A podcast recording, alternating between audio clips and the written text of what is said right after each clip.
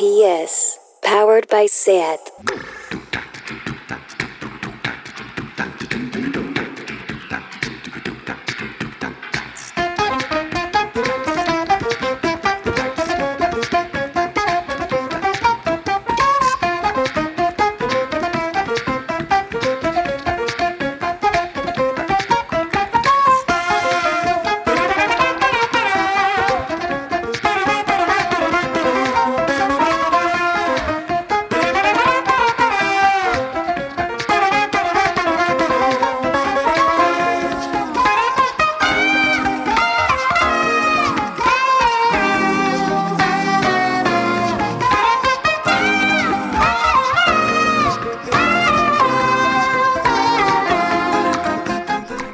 Bienvenidas a Tardeo. Ya es día 6, ¿eh? Madre mía, febrero, bájale, que vas muy rápido.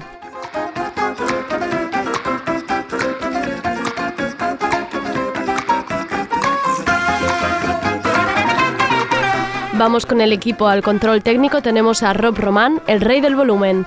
Empezaré con la guillotina. Ayer os decía que no me interceptarais por la calle para darme vuestra opinión sobre la editorial, que mejor por redes. Iba justo y ayer me paró una chica que no conocía de nada para decirme que era fan del programa. ¡Viva! Tardeo tiene fans. Me puse roja como un tomate, pero me pareció muy bonito, así que retiro lo dicho. Interceptarnos para lo que queráis, en la calle o donde sea. A Sergi lo podéis interceptar también para decirle qué tal las novedades musicales. Por ejemplo, le podéis decir más reggaeton, please, Sergi. Así os unís a mi causa.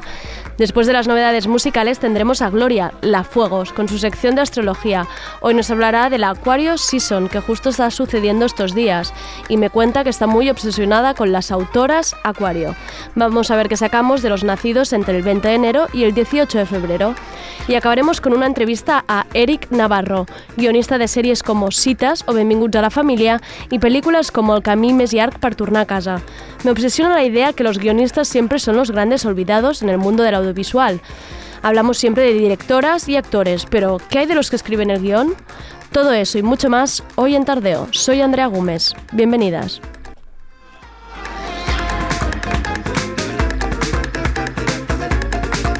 Tardeo. Porque no se puede saber de todo.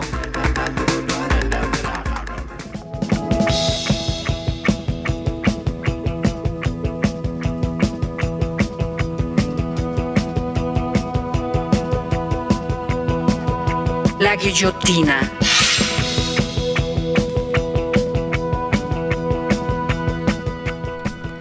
Hoy es el Día Internacional de Tolerancia Cero contra la Mutilación geni- Genital Femenina. Todo el mundo está hablando de ello, ¿verdad?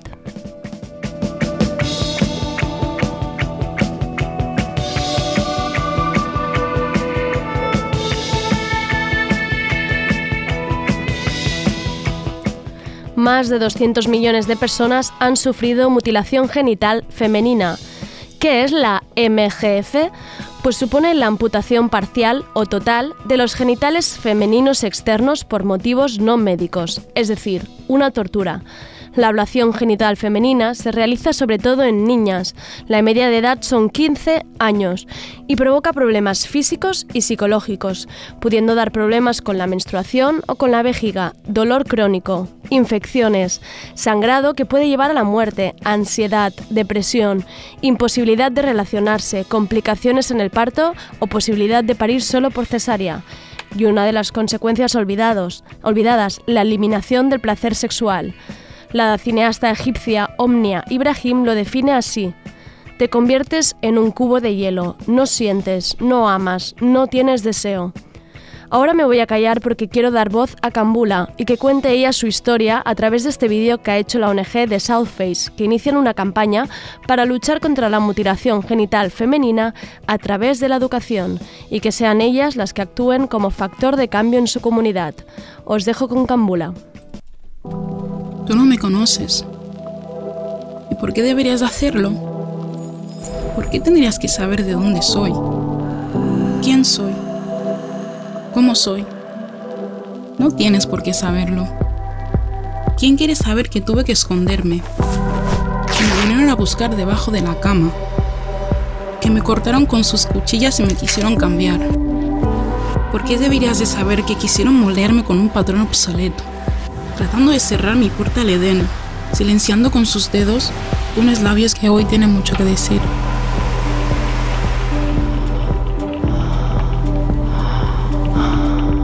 ¿Por qué tendrías que saber que fui víctima de la mutilación genital femenina? Si como a tantas, a mí no me conoces.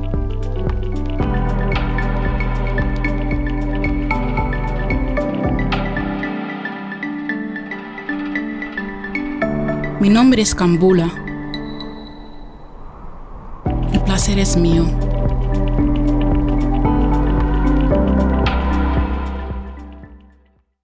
RPS.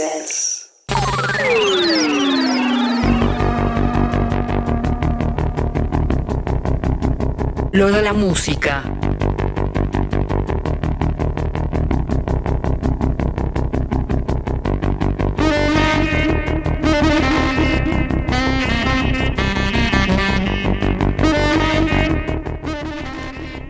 Ojalá tener una webcam porque Sergi estaba hace un- unos segundos bailando la canción y haciendo como una especie de ruiditos raros con su propia sintonía. Hombre, es que, pero no cantarla. No, estabas haciendo ruido. Sí, algo así. Eso es lo que hay que aguantar cada día con Sergi. Bueno, pero solo hago micro cerrado para ti y para Rob. Hola, Andrea. Hola. Hola, ¿qué tal? ¿Cómo hoy, estamos? Hoy ya sí que sí, realmente. Hoy tengo agujetas. Bien, por fin, ya era hora. Eso me reconforta porque quiere decir que sí, hice Que hiciste algo, está bien. Sí, así que sí. Oye, ¿y has visto con quién se junta la jefa de San Esteban Rubiros, no? El mejor post de hoy. Es el mejor post de hoy. Si no sabéis de qué hablamos, Instagram de Drake, todo el mundo corriendo Sí, ahora sí, mismo. pero bueno, eso realmente no es nada comparado con haber salido en un panel de la ruta de la suerte como las amigas de chaqueta de Chandal. Han conseguido su videoclip gratis, claro sí, que sí, sí, sí, mejor promo que eso no hay nada. Al lío. Tenemos nuevo tema de King Krul y yo feliz con todo lo que haga. Alone, Omen 3.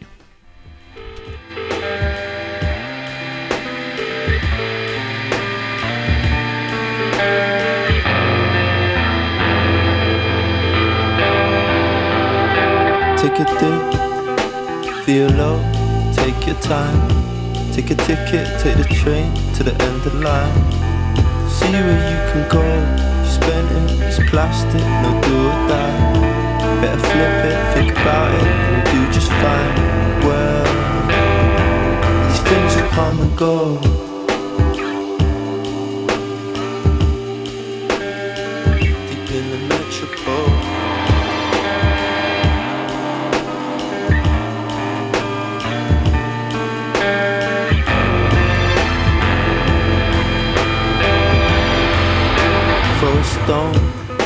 See it land, forget its flight.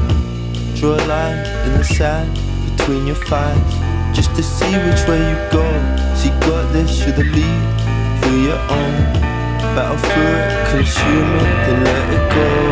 Good.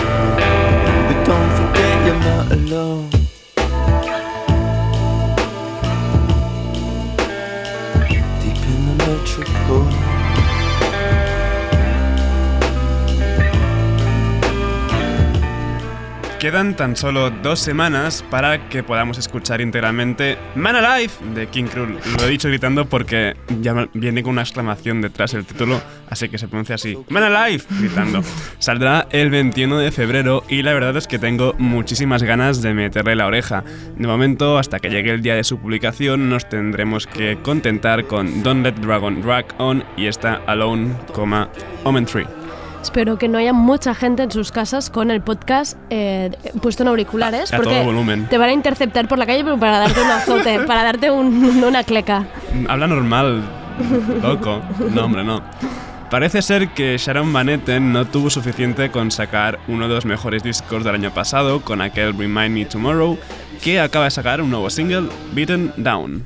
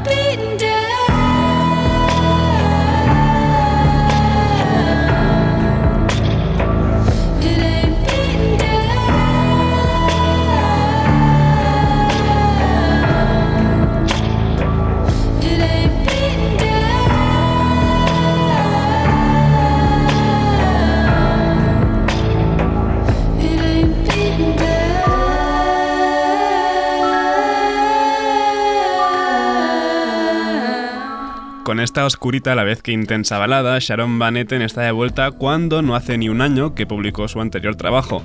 Casi que hay momentos en los que parece rozar bases más trip hoperas con Beaten Down. Realmente no sé si formará parte de un nuevo disco, que no creo la verdad, pero siempre entra bien un tema de Sharon Van Etten. Precioso.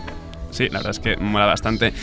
Y la he puesto bastante por aquí ya, pero es que tiene una gran voz. Ella es Her, H-H-E-R, con su nuevo single Comfortable.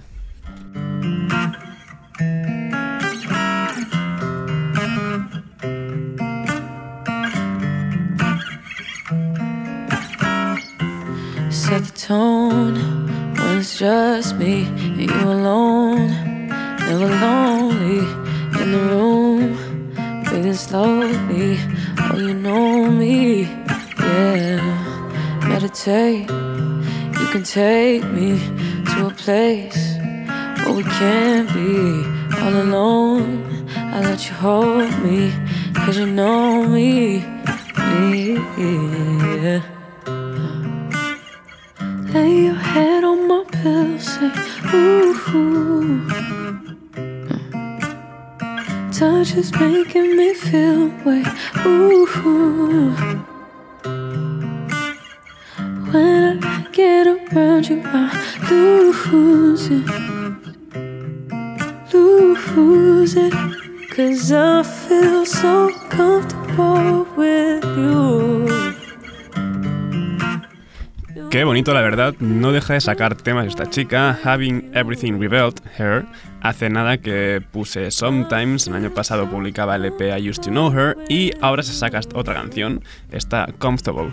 Qué bonito también esto, ya, ¿Has muy visto? bien. Pues como hemos empezado tan bonito y tan suave, Ay, madre. pues toca meter un poco de caña con el último tema de Big Clit, Big Bad Wolf.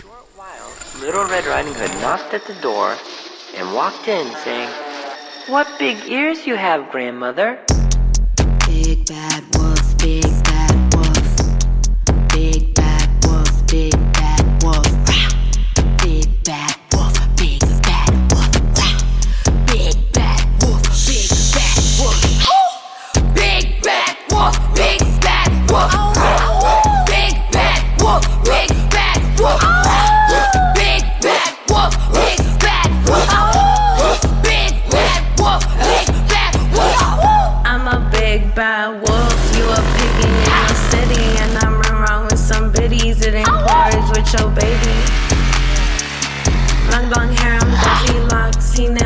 call the shots. That's your boo, I took your spot. Think I'm pregnant with twin glocks. Pop 'em out, let's see them shots. Tie her up, twist her like knots. Make her scream like she take cops. He lick me like lollipop. He love me, I want his cock. Spent 10 racks up on that rock. Do I love him? Probably not. She take cock, I take my Western. Big bad wolf, and I see that you threaten. D6 playing from the trunk. Trill on the diamond, and she want it rough. Chill, chill, chill, yeah, she finna get split, bitch. Most stacks need them, don't see them. Wouldn't wanna beat them, on rock with the feeble. I don't feel shit. Esta mezcla de trap, hardcore punk que hace Big Clit me tiene bastante enganchado, la verdad. Es una de las artistas que forman parte del escenario El Punto de Adidas, el comisionado por John Beat, y su directo no puede generarme más curiosidad. Esta canción era Big Bad Wolf y colabora con Eurotrill y Bardi Bands. Lo podremos ver bien, esto es guay. Sí, la verdad es que pinta muy interesante. De hecho, los vídeos que hay por allí molan bastante. Pero volvamos al indie con The Radiohead y su nueva canción The Absence of Birds.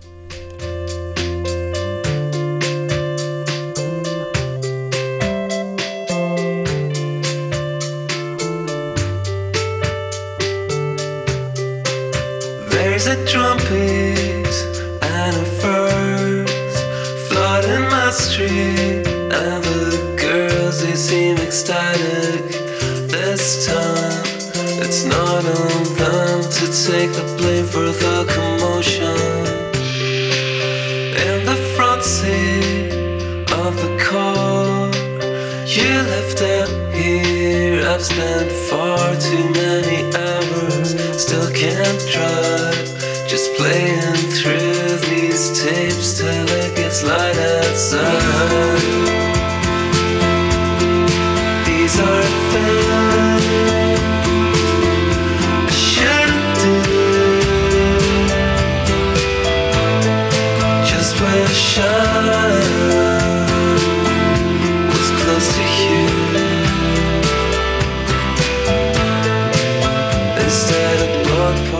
Estos referentes suecos del Dream Pop acaban de publicar su primer tema desde 2018, The Absence of Birds, el primer tema de The Radio Dead en dos años, aunque, aunque, aunque han asegurado que tienen una decena de temas más por sacar a lo largo de este 2020, de alguna u otra forma, así que no sé si forma parte de un disco o si planean sacarlo todo como singles. No entiendo estas cosas de sacar las cosas por separado o en Yo disco. tampoco, y si ya dices que vas a sacarlo, pues no Haz sé, un saca un pack, disco reúnelo. y ya, sí, vale. sí. No tiene explicación, ¿eh? No. Por eso. Y Vale. del Dream Pop pasamos al pop más puro de Christine and the Queens con esta People I've Been Sad.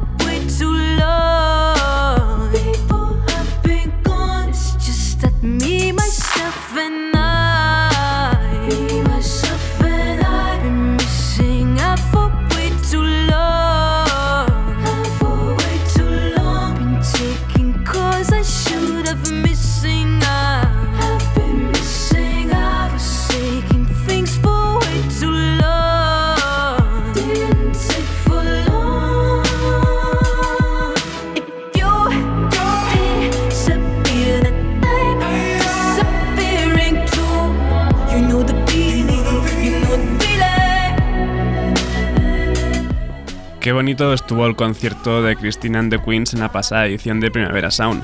Y la entrevista que le hizo Marta Salicru ya ni os cuento. People I've Been Sad es un nuevo single suelto que ha grabado para Colors y espero que venga más música suya este año. Está tan maravilloso en este vídeo que Mm. justo lo he visto esta mañana. Por favor, está muy guay, increíble. muy guay. Y volvemos con la matraca, esta vez guitarrera con Wasted Shirt y su nuevo tema All Is Lost.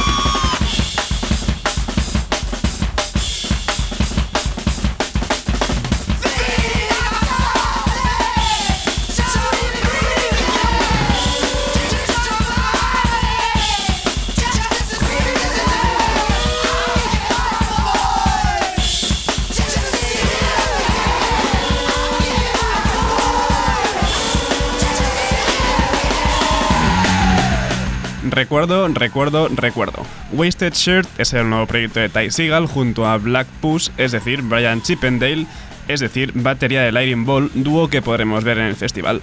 Menuda apisonadora de tema, ¿eh? Sí, sí, voy a ir a verlos al festival. Quiero que salgan los horarios ya para subrayarlos. Bueno, Andrea, como te veo asustada y alterada con Wasted Shirt, voy a poner algo tranquilito para relajarnos. Tenemos nuevo tema de John Hopkins, Sin Suspend.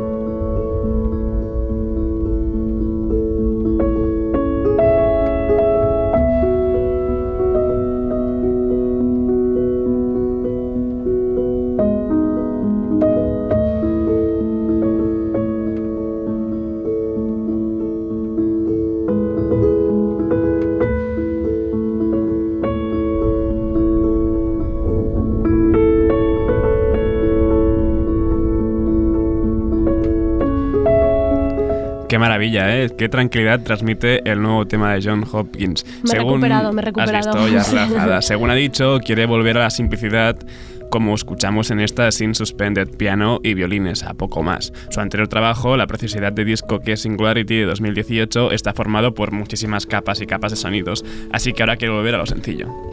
Mm, Muy a favor, precioso, ¿verdad? precioso. Y realmente la próxima canción esperaba que sonase parecida a lo de John Hopkins, pero no, bastante diferente. Hablo del nuevo adelanto del debut en solitario de Otto Bryan de Radiohead, E.O.B. y esto es Shangri-La.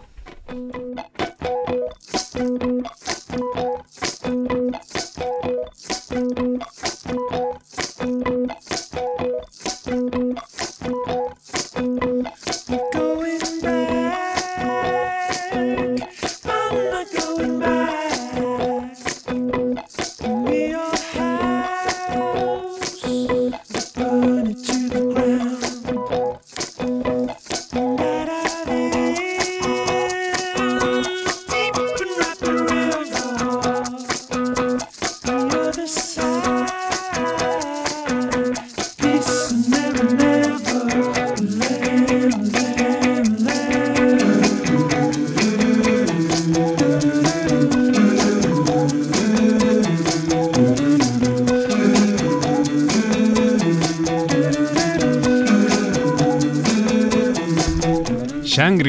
es el tercer tema que podemos escuchar de Ed O'Brien en solitario. Primero vino Santa Teresa, la pieza Ambient, luego Brasil, ese tema de nueve minutacos que puse en dos partes porque realmente era muy diferente dentro de sí, y ahora está Shangri-La. Brasil y Shangri-La forman parte de Earth, su disco debut que saldrá en abril.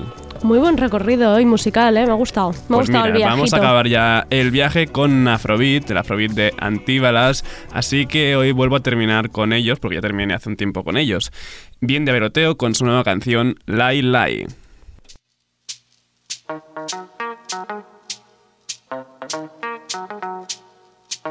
Light, light in Yoruba. It's never or forever. But light in Hausa ah. is a promise and a pact. Akbamahin in the dome of your bar means we are one. Ah.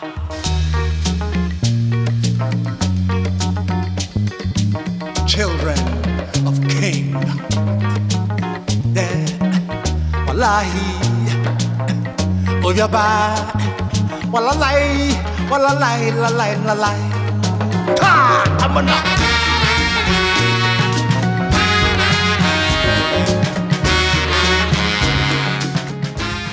Hey Siri, play Radio Primavera Sound. Okay, check it out. RPS, powered by SAT.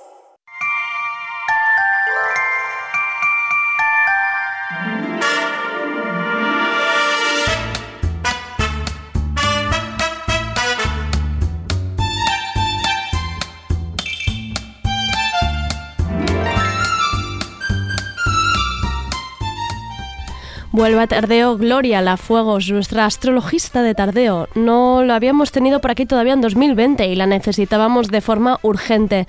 El 20 de enero comenzaba el Acuario Season. Madre mía, los acuarios, esos pequeños rebeldes. ¿Conocéis algún acuario? Yo, yo, yo. Pues yo. Sergi Cushar, Yo, yo, exacto, yo soy él mismo. Pero Sergi es un poco acuario de mentirijillas, de los acuarios tranquilos, que de esos hay pocos.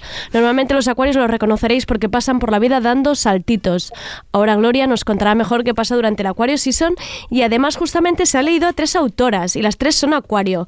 Es una nueva obsesión de Gloria y yo digo sí. Hola Gloria, ¿qué tal?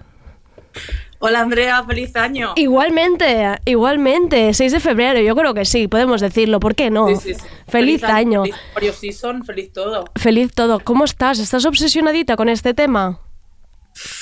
Ligeramente. Vale. Poco a poco el año ha empezado, es que Acuario Season Es fuerte, ¿eh? siempre. Sí, sí, porque enero nos coge todos un poco tambaleados, la verdad.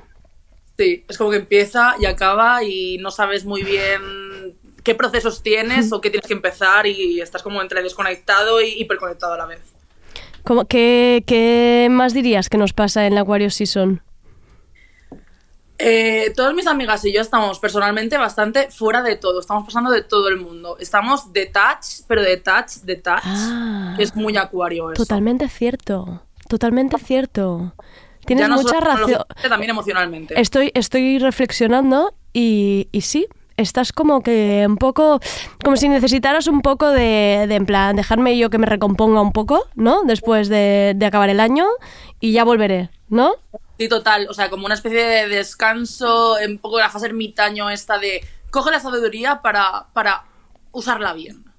Pero, pero luego los, los acuarios también son un poco, o sea, un día están aquí, otro día están allá, otro día están descansando, otro día están dando, subiéndose a un árbol, ¿no? Ah, Esto también lo total, tienen. total. O sea, yo, por ejemplo, toda esta temporada de Acuario he estado desconectadísima, pero no he parado un momento. Claro. Y ahora mismo te llamo desde casa de una amiga. Claro. Es que estoy pasando por casa.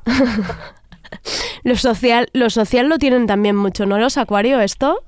Sí, sí, sí. O sea, todo lo del signo este de aire, la- lo social, el- la mosquita esta de estar eh, por todas partes, hablando con todo el mundo, enterándose de todo. Que les gusta un cotilleo. Oh, oh, libra, pero les gusta. Toda la razón. Oye, y me dices que estás leyendo autoras, Acuario. Sí, sí, sí. O sea, no sé qué está pasando últimamente. Me, me puse a, a- a le- me puse a leer libros, ojo. me puse a leer y yo hablaba con mis amigas y decía, chicas, es que esta, esta autora me parece muy acuario. Buscaba la fecha de nacimiento y era acuario. Y luego otra vez, chicas, me estoy leyendo otro libro y esta autora es muy acuario. Buscaba la fecha, muy acuario. Y así me ha pasado. Y me ha parecido muy interesante. Tú lo ves un poco por la forma de escribir, por los temas que tratan, por un poco la personalidad que muestran al escribir. Creo, sí, creo que, también un poco por los personajes que usan y, y cómo, Cómo los mueven. entre- algunas por la estructura, otros por los temas, otros por los personajes.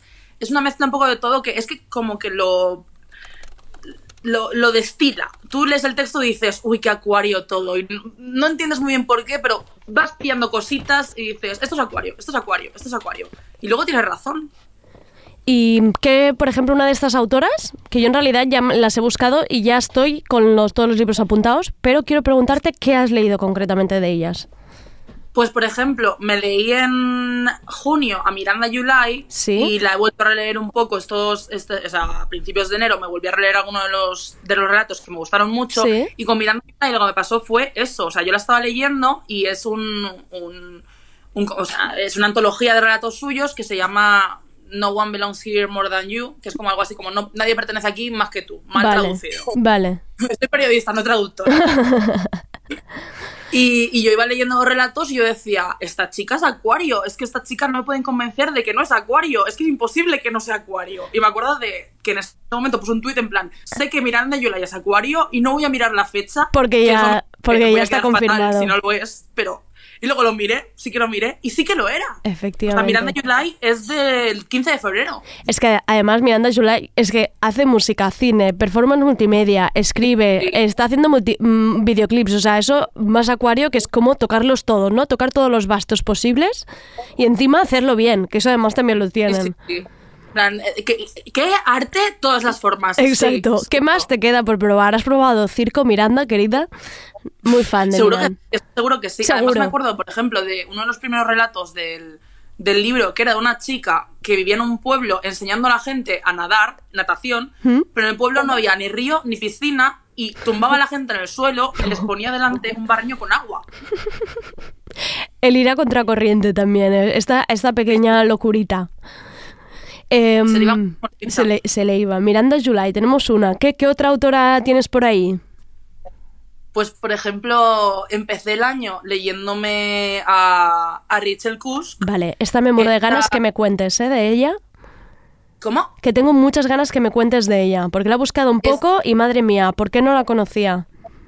A mí me encanta, además, lo- a ver, lo peor es que yo empecé a leerla porque vi un vídeo en el que me recomendaban libros y recomendaban, me recom- o sea, recomendaban uno de ella ¿Sí? y la edición me pareció muy bonita. Y yo dije, uy, qué edición más bonita, voy a leerlo. Solo porque la edición era muy bonita. Oye, ya pasa estas cosas. Hay que ir a lo bonito también, claro que sí. Sí, sí, sí, o sea, hay que tenerlo muy en cuenta.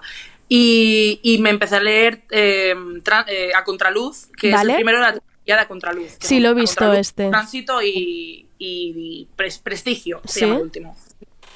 Y, y es, es que es maravilloso, o sea, Rachel Kusk eh, es una señora que básicamente te planta un personaje que es profesora de, de escritura y dice, vale, pues te voy a mandar a Grecia. Dices, vale, una profesora de escritura se va a Grecia a hacer un curso, un taller de escritura a pues, chavales de Grecia. Vale. De acuerdo. Pero es que no sabemos nada de esa señora, o sea, no sabemos nada de la protagonista. Te ponen a la protagonista, te dicen, ¿está yendo a Grecia? Y te la plantan en diversos escenarios a hablar con gente. Y la gente le cuenta su vida. Y, y la vida de la gente siempre es muy extraña. Y ella solo escucha, escucha, escucha, hace preguntas puntuales ¿Sí? y ya está. Y son como monólogos de la gente que ella va escuchando. Y te enteras de muy pocas cosas de la protagonista. O sea, yo me he leído el primer libro Y solo sé que es una señora que tiene dos hijos, que se ha divorciado y que pasa algo con su casa. No sé si quiere venderla o un- una propiedad y que está esperando una llamada de la inmobiliaria. Eso es lo único que sé de esa señora. Ya. Que poco describe, pero justamente le- leía que, que Rachel Cusk es como de las primeras en, en autoficción y literatura del yo como mujer, en plan, os voy a contar un poco mi vida, pero de- en cierta manera, en plan, os voy a contar experiencia personal, pero evitando un poco, ¿sabes? También lo que tú decías, precisamente, mm, contaros demasiado Claro, de mí. Sí, coger un detalle de su vida Exacto. co- como hablar de él de forma objetiva. Quitarle un poco de esa, esa emocionalidad o esa, ese el ligamiento a su vida personal personal, pero sí que le afecta a ella, supongo, un poco así. Y, y también ponía que era como bastante satírica a la hora, a la hora de escribir, que eso me gusta siempre mucho. Sí, creo que sí. O sea, yo al menos en, en A Contraluz es, eh, es un libro extremadamente fácil de leer. Además, te engancha muchísimo porque la gente está, es- está escrito de forma muy sencilla y muy llana, que es algo que me encanta siempre y que no se pongan aquí a, a ser barrocos. Pero, pero es muy fácil de leer y la- es que lo que te cuenta es muy interesante. Y creo que el punto satírico que tiene son tanto los temas, las vidas de los personajes, lo que te cuentan, que dices, a veces dices, me, me está cayendo fatal. Ya. Y ella lo sabe. Y aún así te lo pone delante. Y es como, sé que este personaje se está cayendo fatal, lo estoy haciendo a propósito y te lo vas a tener que tragar. Te vas a lo tener que tragar comes. un suyo de cinco páginas. ¿Y con Rachel, cuando la empezaste a leer, ya sabías también que era acuario o lo, o lo percibiste en plan de decir, oye, no va a ser esta mujer? No, no, no. Yo no sabía absolutamente nada. Yo empecé a leerla y dije, uy, Oye. esta chica, qué rara, uy, esto, porque además es muy impersonal al fin y al cabo, te presentan un- una protagonista y no sabes nada de ella, que Claro. la personaliza de una forma muy obvia. Es que cuentan muy poco de sí también los, los acuarios, ¿eh? es que esto es- a mí me pone un poco nerviosa. Diría que es como de las cosas que mm, menos me gustan del acuario, que es intentar llegar a, a lo que hay dentro. Exacto, porque tú además, eh, tú y yo somos Escorpio. Claro, que nos gusta más rascar, nos gusta más rascar, madre mía, no- si no me lo pones fácil tú mismo. Oye, Sí, sí, es como, si quieres abrir, te abres. Mm, yo te puedo dar un par de, de golpes en la puerta, pero si quieres abrir. Pero es que ellos igual no te abren la puerta, te abren una ventana allá arriba y te dicen, he abierto algo. sí, apáñate, ya entrarás cuando puedas. Oye, eh, Gloria Fuerte, es que no los has ido a buscar tú, estas autoras, que al final han sido libros que han llegado a ti de alguna manera o que te han atraído, y yo creo que estás atrayendo al acuario hacia ti, eh, tú misma. No, por favor, más no. Tú misma. Eh, No, gracias. Oye, y hay una tercera, ¿verdad? Sí, sí, sí. eh, también, la- a ver, obviamente eh, Sí. estamos ahora un montón de gente leyéndola porque es la ganadora del Nobel de este año. Olga Tokarczuk, como se pronuncie. Sí, es difícil y yo, Torchuk o Tokarchuk, ¿no? Algo así. Sí. Sí, Tatsuki. claro, yo empecé a leérmela porque el la misma chica que recomendaba mm, a Rachel Kusk le Sí. recomendaba a ella. Y ella Ah. dijo, este libro de Olga Tokarczuk habla de astrología. Y dije, vale, Vam- vamos allá. Ah, calla. Pues me lo recomendaron hace muy poco. Sí, es este justo que alguien me dijo como, sí, habla de horóscopos y te va a encantar la historia. sí, sí, sí. Oye, sí, me lo has llama- vuelto a traer a mí. Muchas gracias, Gloria. Me había olvidado de este libro. Te va a gustar mucho. O sea, tiene lo bueno de la novela negra, que yo no leo mucha novela negra. Vale. Tiene pero- un o sea, al fin y al cabo la historia es una novela negra porque so- es gente que aparece muerta, son asesinatos o Uy. muertes misteriosas y ¿Sí? cómo se va desarrollando la trama. Vale. ¿Y cómo Pero la, la protagonista es una señora mm, hippie mm, que está obsesionada con, con averiguar la muerte de las personas a su alrededor según su horóscopo. ¡Guau! O sea, me flipa. Asesinatos, matar gente con horóscopos. O sea, necesito el título ahora mismo. Lo estoy apuntando en notas del móvil y es real. Dime. Sobre cosas de los muertos. se Sobre, llama. sobre cosas. Sobre lo- sobre los huesos de los muertos. Ah, Porque los eso eh, es una referencia a un poema de Blake. Ah, vale, vale, vale, vale. Y además, puede ser que esta mujer sea activista polaca, así como en plan, que la tía Sí. es fighting total. Si no me equivoco, eh, estuvo en el Congreso o en algo así político de parte de los ecologistas. Mm. Yo, Si no me equivoco. Yo es que justo he puesto los nombres tres para, para, para un poco buscar y justo me he encontrado como con una frase de Olga que me ha parecido maravillosa de definición de, de acuario también, que es cuando envié por primera vez a mi editorial el manuscrito de Flights, me llamaron y me preguntaron si tal vez había mezclado los archivos en mi ordenador porque aquello no era una novela. Y he pensado, qué maravilla. ¿No? Es algo muy acuario. Totalmente acuario. mezcla formal, extraña. Exacto, en plan, esa rebeldía Ah, de, con lo que eh, rebeldía de voy a mezclar todas las páginas a ver qué pasa. Total. O sea, es, eh, ¿tiene sentido? No lo sé, para mí sí. Tú se lo puedes encontrar o no. Cúrrate. búscate, búscate la vida. Eh, Sí, sí, sí. um, A los acuarios que nos escuchen, que, que escriban cosas, que prueben todo. Yo siempre lo digo esto, los acuarios, que aprovechen sus talentos Sí, para el arte. para el arte. Además, tú estás ahí para, para traerlos hacia ti, que es que los estás llevando todo a tu, a tu, a tu vida. Sí, la verdad es que sí. O sea, o, o arte o activismo. Es, es algo- es una cosa que me hace mucha gracia. Además, tengo muchísimos amigos acuario. Muchísimos. Ya es. Me da hasta vergüenza. Mínimo 10. Ostras. Y son todos iguales. Es que hicimos el test este de los tipos de la personalidad y a todos les salieron activista. A todos. Ah, ¿y ¿es el, ¿es el test ese que estaba online que tenía como 150 preguntas? Sí. Que era lo de los colores. Bueno, todo el mundo en Twitter era muy narcisista, esto lo vi. Me dio miedo, me dio miedo hacerlo, porque pensé, es que me va a caer a mí una que prefiero no. Salió narcisista a mí y a mis amigos, a todos nos salió el activista. ¿Ves? Por eso te has ido de Twitter, amiga. Porque no, porque no va contigo esto. Un poco, sí. Óyeme, Gloria, que, el Acuario Season todavía mm, dura unos días. Un último consejo así para, para, mm, para conseguir, no sé, sobrevivir a ella. Pues yo creo que el último consejo es que toda la energía que, todo este orden que hemos estado cogiendo durante enero y, y a principios de febrero, este recolectarnos a nosotros mismos, que se use también en, en actividades y en actividades no individuales, porque al fin, y al, al cabo Acuario no es sobre el individualismo, es sobre lo colectivo, por eso están regidos por nuestro querido Ur- Urano y que se impliquen más sobre todo en, en actividades en grupo y, y colectivas, que creo que con esta energía de principios de año se pueden hacer cosas muy guays. También te iba, es- justo estaba pensando en los acuarios, en plan haciendo cosas in- em, solos y luego en colectivo. Lo fuerte es que ellos sin quererlo atraen a muchas personas, o sea, son gente que son como muy magnética, siempre tienen ahí su público. Sí, sí, yo también est- estoy de acuerdo. Da un poco Son- de rabia porque no lo buscan y lo tienen. Sí, y luego se hacen, uy, yo, eh, yo no quería esto, a irme ¿Qué hacéis, a otro lado". ¿Qué hacéis todos aquí mirándome? ¿Qué estáis mirando, imbéciles, a vuestra casa? Tranquilito, que estoy haciendo mis movidas de alienígena. Oye, pues Gloria, pues muy bien, muchísimas gracias. Eh, yo me he apuntado a las tres autoras, eh, ya te diré, ya te comentaré. Voy a ir primero por la asesina esta y los horóscopos, pero ya te comentaré. Y Te va a gustar muchísimo. Cuéntame cuando te lo leas. Sí, te escribiré. No, vuelve a Twitter, vuelve a Twitter, porfa. No, no, no, por Dios. Dime qué signo crees que es la protagonista, porque yo creo que es Acuario también. Vale, te escribiré con eso. Pues muchísimas gracias, Gloria. A ti. Adiós.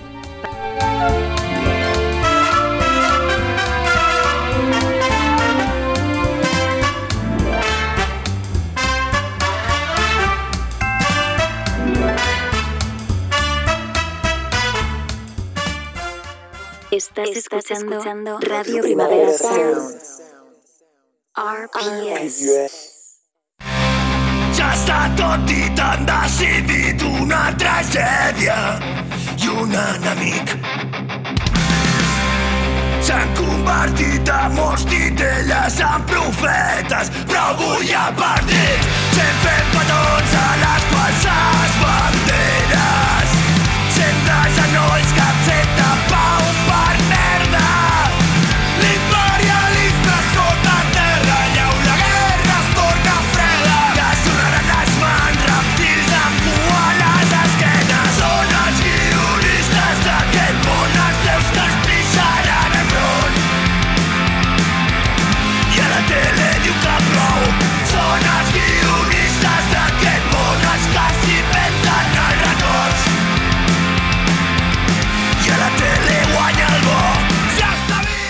Con esta li- literalidad que nos gastamos, estábamos escuchando guionistas de Aquest Mon.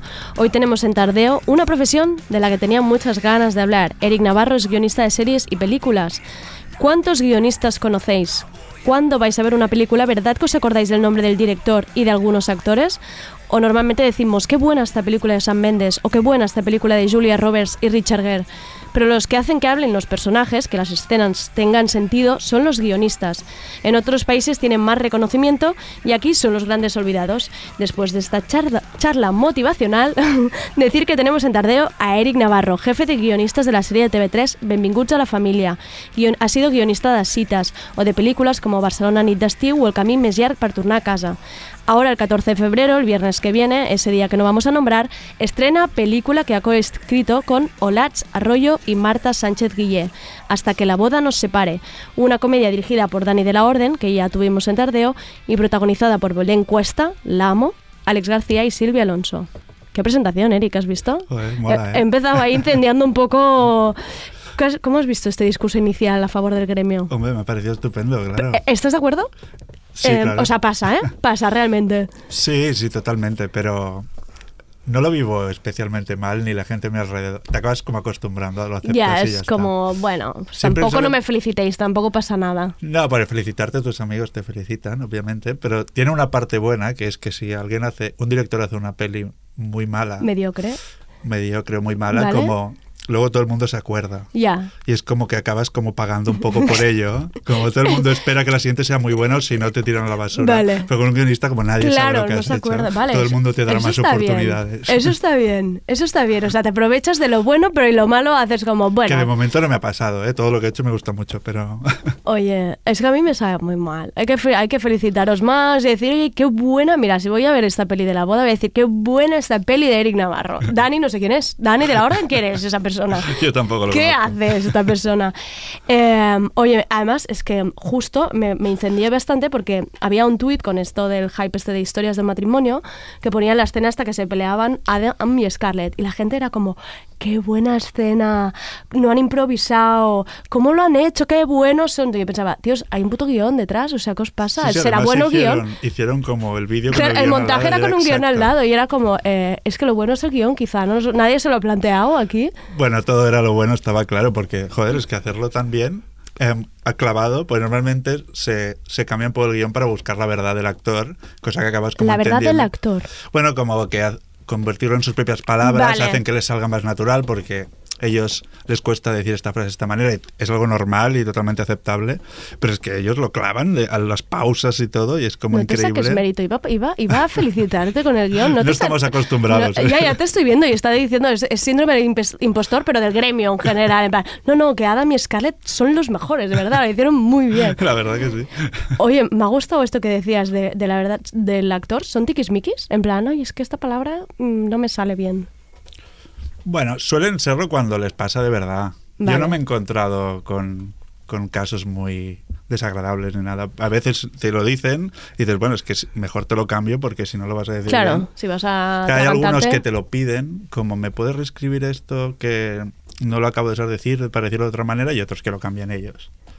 Vale, me van surgiendo em, preguntas que no tengo ni en el guion, pero em, es que es muy interesante porque, claro, ahora estaba pensando, te tienes que adaptar al lenguaje como por generación, por género. Ah, eso sí. O sea, ¿sabes cómo hablan los, a- los adolescentes? En plan, voy a poner un LOL aquí, en plan, para el adolescente. Bueno, con esto ayuda un poco Twitter y estas Vale, cosas, ¿no? tienes Como- que estar súper al día. En plan, me voy a meter en TikTok a ver qué hacen. Sí, bueno, en TikTok no sé, pero en Twitter o Instagram sí que se ve un poco. Pero es más fácil hacerlo en plan parodia. Vale. Que como por suerte yo casi todo lo que hago es comedia. Claro. Cuando te vas a parodia, la que pones un bae o algo así ya Vale, risa, ¿no? vale, vale. El día que hagamos cosas serias ya ahí, ahí, ahí ya Habrá sufrirás. profundizar, sí, sí. Un documentalista al lado. Óyeme, antes de, en realidad quería empezar por la pregunta que siempre empezamos en tardeo, que es un poco para sentar. ¿Qué supone ser guionista? ¿Qué, qué, qué es este trabajo? ¿Qué hacéis? Em, la respuesta obvia es escribir, pero no- supongo que no me preguntas eso, ¿no? No. En plan, realmente mm, mi pregunta sería, básicamente porque no desconozco totalmente, ¿se trabaja junto al director? Em, ¿Tú vas primero, va él, vais a la vez, a cuatro manos? Hay tantos casos como películas, Películas. y series. O sea, cada vez es distinto. Yo creo que nunca he repetido fórmula. O sea, Vale. o sea, es que tanto como, por ejemplo, la que has dicho de Hasta grabado no sé, parece un Sí. remake de una peli francesa. Ah. Que esto es algo que yo nunca había hecho, que es como adaptar una peli de otro país. Otras veces em, han sido una idea del director que la quería hacer conmigo, como el caso que hay per tornar a casa. Sí. Barcelona Nit d'estiu era en el concepto de Dani de la Orden y nosotros le proponíamos historias y él nos las iba comprando y rechazando. Vale, que aquí entonces tú es como que trabajas más, ¿no? En este caso, en plan de tú pensar historias y Sí, escenas. Pero bueno, era, eran historias muy pequeñitas. ¿no? Sí. Era, era divertido por eso, justamente. Y luego en las series, claro, yo todas las series que he hecho. Em, bueno, Citas también era una adaptación, pero realmente Sí. solo cogimos el, el concepto. Sí, porque al final las relaciones eh, otras. son distintas, claro. Las historias eran otras y con Benvinguts a la familia era una idea de Pau Freixas y Iván Mercader, con los que trabajo mucho para la tele, y la idea era de ellos. Vale. Luego la desarrollamos entre todos, pero el concepto era ese. Y tú es un trabajo codo con codo con director o directora siempre. En la serie no, en la Vale. serie estás con el showrunner más, em, que es como el productor ejecutivo, como lo quieras llamar. Pero showrunner, es que no existe la palabra en español, ¿eh? no es que me quiera Ya, ya, hacer no, el- no, no, no, normal. el, el hablar en inglés, pero... Y trabajas mucho con ellos, los directores casi llegan después cuando ya están escritos y- Vale. y, es un trabajo más, en la serie suele ser más de, de director de trabajo. De escena, de- voy de- a sí, dirigir este, sí. este guion que me han dado. En la Vale. película sí que cuando escribo con Dani, em, por ejemplo, cada escena que escribo se la lee, me la, diz- me la comenta, la reescribo. Es un- Vale. claramente es codo con codo. Vale. O sea, digamos que, por ejemplo, en comedia con Dani, los gags salen de ti. Bueno, y de, de él, porque Vale. a veces se lo lee y, ah, y, y me- saca ahí un, se te saca la punta eso y dice, Claro, espérate. o él me dice, se me ha ocurrido este chiste, Vale. yo lo pongo. Y también Vale. se le ocurren muchos en, en rodaje o en ensayos, claro. Ah, Eso te iba a preguntar, porque tú, digamos, em, la idea parecería que el guion se tenga que acabar una vez, en plan que no hace falta que vayas a rodaje, pero puede ser, ¿no? Que se vayan, como vayan apareciendo cosas, improvisen, Siempre. siempre. O sea, tú Siempre, tienes que estar allí, en plan, espera, Sí, de hecho, durante el rodaje se suelen pedir cambios. vale. O sea, es- yo creo que siempre pasa así, que el director te dice, como va, al final es que esta escena la hemos hecho distinta por lo que la siguiente, y tú vas como cambiando cosas sobre la marcha, o a veces vas allí directamente al rodaje y propones cosas. Claro, como incluso que pueda que el actor no veas que de repente, ostras, a este se le da muy bien este tipo de bromas o tal. Esto pasa mucho con las series de comedia en la segunda temporada. Vale. Nosotros teníamos a Yolanda Ramos en a la familia, Sí. que es graciosísima. Sí, no, sí no hay sola, persona es que más graciosa en el planeta, yo creo. Y en la primera temporada, cuando la escribimos, no sabíamos que era ella. Pero en la segunda ya lo vale, sabes. entonces ya juegas con... Claro, y además sabes que improvisa mogollón y que todo lo que improvisa Yolanda bien. Ramos va a ser más gracioso que todo lo que tú puedas pensar. Entonces ya casi em, le propones ideas, Ya. no un poco. O- o de- conceptos, venga, tú misma. y además ella es loco. muy guay porque valora muy bien el trabajo de guion y, y te viene a decir de voy a decir esto y, tú- y te meas de risa y dices dilo, dilo, por favor. Vuelve No a repetirlo a cortes". cámara Claro. ahora. Eh, um, no me acuerdo qué iba a decir. eh, um, era de antes de Yolanda Ramos. Bueno, se me ha olvidado, pero vuelve. Ah, no. Ah, sí. En realidad era otra vez a favor de los, de, de los guionistas, que en realidad sois los que más curráis en la peli. Estás antes, estás durante, estás mediante, estás Eso sí, en todo. eso sí. Em, no- los que más trabajamos de tiempo, sí, y de esfuerzo no lo puedo decir porque yo, por ejemplo, el, tra- el trabajo de rodaje me parece un millón de veces más duro que el que yo hago, pero porque no me gusta. Entonces, lo veo durísimo. O sea, Vale. ser, yo diría que el que está aguantando el micro Ya, es el que más trabaja de todos, premio, porque a mí me dices que aguante un palo durante tres meses aquí y te digo que, ni Que por no, que todo te- el que dinero me- del que mundo. escribes 8.000 gags Exacto. antes. Me prefiero estar escribiendo 10 horas al día en mi casa. O sea, no lo puedo valorar, pero de tiempo sí. No, Además, también tiene mucho que ver con la implicación tuya Claro. con ese proyecto. claro. Al final son como casi tus personajes, tus Claro. historias. Y habrá directores que se, de- se desentenderán un poco del guionista en según qué momento. Y yo tengo la suerte que siempre trabajo con gente con la, a la que quiero y que me quieren mucho y que les claro. mola que esté muy hasta el final y que cuentan conmigo y yo en- encantado. ¿eh? Vale, y ahora una pregunta quizá que dices, ¿qué? Em, ¿Qué mm, diferencia hay entre escribir un guion o escribir una novela? ¿Por qué no escribes una novela? Porque no soy capaz, porque llevo toda mi vida intentándolo y no soy ¿De capaz. verdad? Pero es mi mayor frustración, pero... Ay, ha ido a tocar ahí, ha ido a tocar ahí Sí, la sí. ella. Pero, pero en realidad no se diferencia tanto, ¿no? Hay que saber escribir mejor en cuanto a escribir. En cuanto a, a- literatura, ¿no? Sí, Más... Exacto. Pero bueno, hay, hay, hay novelas mucho más, en plan, como noveladas, como más guionizadas, que hay más, que pasan cosas, que es con más guiones. Sí, pero se- necesita de un talento un poco distinto, que es que la manera en la que tú escribas sea atractiva, como mínimo. Vale. Ya vale. sea con frases ¿eh? cortas a lo Chuck Palahniuk o Vale. mega retorcido, o sea, Vale. da igual, ¿eh? Pero aún así tienes que encontrar la manera de que eso que lees... Además hay como una presión de que lo que estás escribiendo es el, el- lo que la gente va a ver. Vale. Como que es el trabajo final. Yo siempre tengo la sensación de que van a pasar mil cosas después. Claro, el proceso es como pasa claro. mucha gente, ¿no? Entre medio. Yo si pongo el vestido rojo, ya veremos. Ya. Vendrá el de arte Eh, vea, una cosa, pues, el de vestuario otro. no quedaba tan bien el Entonces, vestido como rojo. te, lim- te libras de responsabilidades, pero en el libro cada palabra que Sí. pongo la va a leer la persona, ¿no? Ah, me lo he entendido muy bien. Muy bien, sí, sí, muy bien. Eh, am, ¿Qué, mm, qué tú, creo que hiciste clases, ¿no? En el SCAC de guion, ¿o todavía haces? ¿O habías sí, hecho? eh, hice durante un tiempo y ahora he vuelto. Has vuelto, mira qué bien. ¿Qué, qué se necesita para ser buen guionista? Ostras, ¿qué se necesita para, para ser buen guionista, eh? Yo que sé, un oyente de tardeo que diga, oye, me interesa estar en una película y que nadie me reconozca mi trabajo. Adelante con ello. Yo diría que para ser muy buen guionista se necesita talento, que es como algo innato, en lo, en el- en lo que no me meto, pero que se Vale. puede ser guionista y trabajar de ello si eres muy trabajador. Vale, Y tienes un poco de suerte. vale. En, es- en eso sí me incluyo. Buenos ingredientes. Sí. Eh, um, me da la sensación que los guionistas en realidad tenéis mucho poder para cambiar algunas cosas. Me explico. En plan, cambiar lenguajes, cambiar estereotipos, mostrar otro tipo de historias. ¿Consciente de ello? Sí. Sí, sí, de hecho lo debatimos mogollón. Vale. O sea, y además ahora, en los últimos años que estamos Claro, como tomando claro, conciencia todos, claro, claro. yo suelo, tenemos un grupo de WhatsApp como cinco guionistas o así, y suelo preguntarles de este chiste, esta Ent- descripción, ¿qué os Ofende parece? a alguien, ¿no? Sí, Sí. entra. Y porque a veces no te das, sobre todo en el humor, es muy Claro. fácil que un chiste que has oído un millón de veces en tu cabeza, que estaba en Friends, que no te podía parecer lo más blanco, o sea, Claro. no- era lo más blanco posible, y de repente ha envejecido fatal y tú lo pones y de repente alguien te lo. Y dices, pero que es... Esto sí. yo creo que no. Y dices, vale, tienes razón. Tienes razón. Además es que pensaba, pensaba, citas, por ejemplo, es del 2015, parece que no, pero dices, seguramente cambiarías cosas ahora, ¿no? Incluso como de las relaciones, todo este tema, cambia todo tan rápido y ahora cogemos conciencia de tantas cosas. Sí, y, y Citas era complicado en ese aspecto.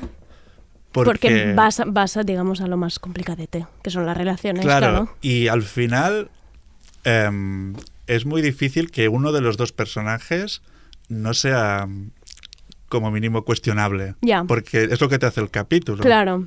Que ha de haber Entonces- algo que, que no vaya bien, ¿no? En esa relación. Claro, o sea, necesitas que un personaje esté dañado de alguna Sí. manera y sin darte cuenta estás mandando un mensaje, que es el problema de escribir, que todo lo que pones y todo lo que haces está mandando un mensaje de alguna manera y que no siempre eres consciente. Entonces, Citas es especialmente complicado por eso, porque si decías el enamoradizo y la que no se quiere enamorar, por irme a un básico, Claro. eh, ¿qué es? Que los chicos no se enamoran, Claro. que las chicas siempre se enamoran y, y es verdad, es lo que Sí, estás sí, diciendo sin darte cuenta. Sí, sí. Cita es complicada, ¿eh? No lo haría yo ahora, ¿eh? Es como un buen, un buen pullastra. Eh, cuéntanos en qué estás haciendo ahora, que se pueda contar y no nos cierran el chiringuito. Ya, realmente nada. No- todo lo que estoy Vale. haciendo no lo puedo contar. Vale, pero estás haciendo cosas. muchas cosas, ¿eh? La verdad que sí. Vale, y, la, y vamos a hacer un poco de promoción de la peli del 14 de febrero. A ver, hasta que la boda no se pare. Me vi el tráiler, muy divertida. Sí. Pero es que ver la encuesta me hace... Es como un Ya. poco Yolanda Ramos. Sí, sí. La veo y me hace gracia. A mí me pasa lo mismo, la verdad. ¿Ha sido fácil el, el ¿Qué parte? hacerla? Ha sido muy divertido. Vale. Sobre todo es porque... Pues tiene una historia... Sí, la puedes decir, sí, ¿Cuento sí. una historia? Sí. Ah, vale. Em, que hubo un momento que cogieron... Dani de la Orden y yo nos conocemos hace muchos años. Tenemos gustos muy afines. Y es una relación de amistad. Y, y, le, y me enteré que estaba haciendo una película que por entonces se llamaba La Wedding Planner. Vale, sí. Porque la original se llama así. Vale. que se, se acaba llamando hasta que cada no se pare. Y yo me enteré y pensé, Dani está escribiendo una peli que se llama La Wedding Planner y no, Y no me ha estoy- y llamado. no- y no la estoy escribiendo yo. Vale. Pues pensé, si es la película que yo tengo que hacer con Dani. O sea, Ya. lo pienso clarísimamente. Y al día siguiente me llamó y me dijo, me han propuesto esta peli, quiero que la escribas tú. Y pensé, Ay, qué bonito. Qué bonito, Qué ¿no? bonito. Nos ha unido unido, nos ha unido la wedding planner. Sí, sí, de hecho fui a Antena 3 y les conté la historia. Les pensé, ¿no os parece precioso? O sea, la tengo que escribir yo, Sí, estaba sois, claro. como, sois como una comedia romántica constante vosotros dos, que ya tuvimos a Dani aquí, y es que habláis incluso igual, es como, Sí. ay, qué bonito. Puede ser, puede ser. Hablamos muchas horas al día, yo creo. y cuéntanos una sinopsis muy rápida, así para que la gente la quiera ir a ver. Pues em, trata sobre una wedding planner Sí. em, que de pequeña sus padres se separaron, por lo que ha decidido dejar de lado las relaciones por todo lo que ello conllevan. Doloroso, tiene el corazón Sí. ahí roto. Y en una de las bodas en las que está organizando, se enrolla con un chico Ujú. y le da la tarjeta de wedding planner y al día siguiente este chico cuando se des- pues, se acuesta con él, Vale. al día siguiente este chico se lo encuentra a su novia y se cree que le quiere pedir para casarse y además resulta que su mujer es amiga de la infancia de la wedding planner. Canda, Por lo temazo. que tiene que preparar la boda de la... Una boda que no tenía previsto el otro pedirle Exacto. y se la prepara. Con el tío que se ha follado Vale, y, y vale. la amiga de la Y la infancia de que la le hacía infancia. la vida imposible. O sea, todos los ingredientes perfectos. Y además ver encuesta haciendo de Wedding Planner. Que, Y que- muy gracioso además. Es que siempre lo es, Sí, siempre, siempre lo es. Eh, am, y no podemos hablar de nada más. Bueno, pues nada. Se quedará aquí. Bueno, ya, ya, os, ya es que os haré, os haré venir un día a Dani y a ti juntos Ah, y solo hablaremos de comedias románticas. Que ya se lo, se lo pedimos a él y él dijo que si venía sanguino, porque el, el crítico, porque le encanta y digo, bueno, a ver si viene un día de Madrid y lo hacemos. Si me haces venir a hablar de comedias románticas, me sentiré gusto, pues es de los pocos temas de los que puedo hablar un buen rato. Venga, pues ya está, una mesa redonda solo para hablar de esto. me encantaría. Muchísimas gracias, Eric, A por haber por venido hasta aquí y, y viva los guionistas. Muchas gracias. Me hacéis presidenta del gremio, ¿vale? Sí, ahora mismo. Sindicato. Arriba. Muchísimas gracias por escucharnos. Recordad que mañana sí tenemos tardeo. Podéis venir a vernos en Abaixados 10. Qué mejor plan para una tarde de viernes que venís a tomar un vino a las 7 de la tarde con nosotras, con Sergi y conmigo. Esto es maravilloso. Mañana además tenemos al periodista Ibai Arvide, que desde 2014 vive en Grecia y trabaja de corresponsal, experto en la extrema derecha. Y también entrevistaremos a Samantha Hudson, la Miranda Makarov de los pobres, como ella se define. Gracias por escucharnos. Estás, escuchando, Radio Primavera Sound. RPS.